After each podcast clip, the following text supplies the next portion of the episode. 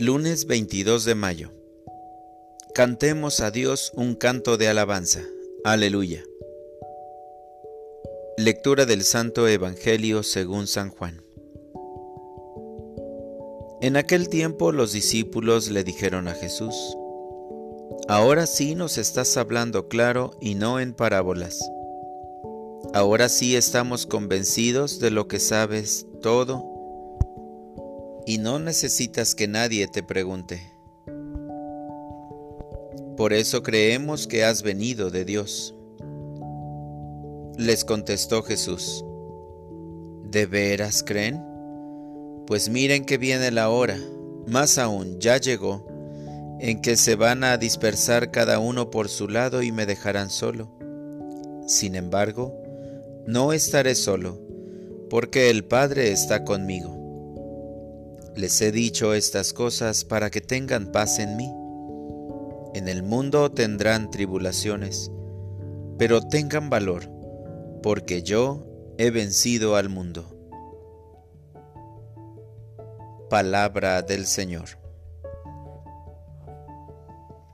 Oración de la mañana. No permitas que pierda la paz. La primera bendición que recibo cada día es la oportunidad de alabarte por mis obras a lo largo de toda la jornada. Siempre te estaré agradecido por tan bellas bendiciones que sin merecerlo me das, mi vida, mi familia, mi trabajo, que manifiesta tu providencia en casa.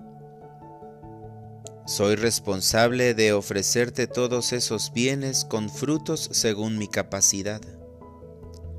Creo en ti, Señor Jesucristo, no solo por los milagros y la multiplicación de los panes que nos narran los diferentes evangelios, sino porque me amas, me proteges y me regalas como herencia la vida eterna. Deseo ganarme la herencia final no solo por haber recibido el bautizo, sino por ser un buen administrador de todas tus gracias que derramas en mí cada día, para orientar mi vida. Hoy le pediré al Señor que me dé fortaleza ante las grandes adversidades que se me presenten este día. No perderé la calma ni me desesperaré sino que buscaré con inteligencia y voluntad, iluminado por la gracia, la mejor solución, y no me dejaré vencer. Gracias Señor porque nos permites conocer el dolor humano para descubrir tu compasión y providencia ante el hermano solo y desamparado.